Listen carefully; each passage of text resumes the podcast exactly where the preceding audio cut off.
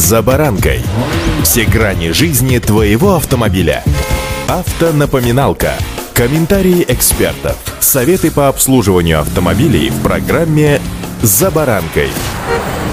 Сегодня каждого из нас окружает огромное количество информации. Телевизор, телефон, персональный компьютер, новости, блоги, влоги, подкасты. Продолжать можно еще долго. Однако правила дорожного движения гласят, что человек, который находится за рулем, должен быть сосредоточен только на дороге и всем, что происходит вокруг, но опять же в рамках дорожного полотна. И даже если представить, что все, что я только что перечислил 20 секунд назад, взять и выключить из нашей жизни, то то количество знаков, которые сегодня наполняют наши дороги, особенно в городах, могут мало того, что запутать, так и вовсе ввести в заблуждение. С вами Забаранка Александр Александр Карпов. Здравствуйте. Автомобильные факты.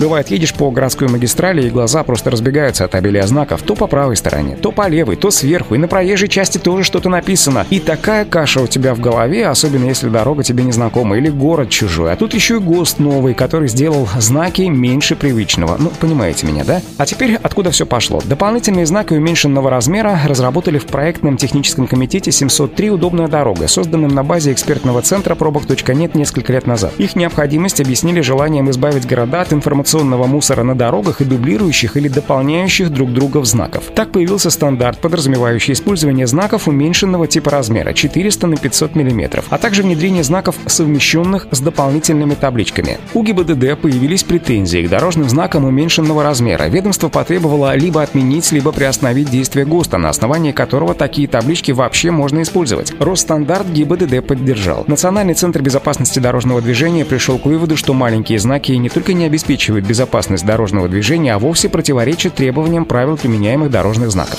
Автомобильные факты.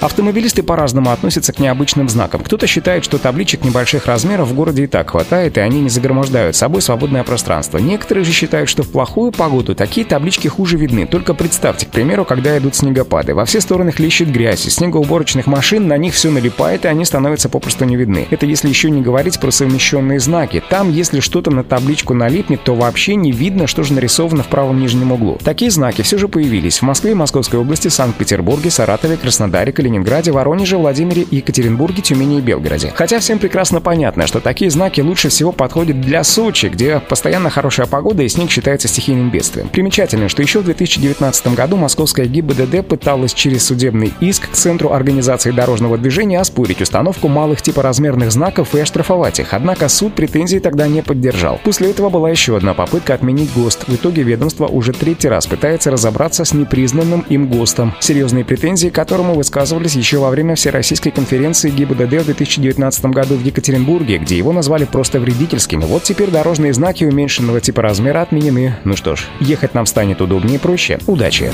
За баранкой.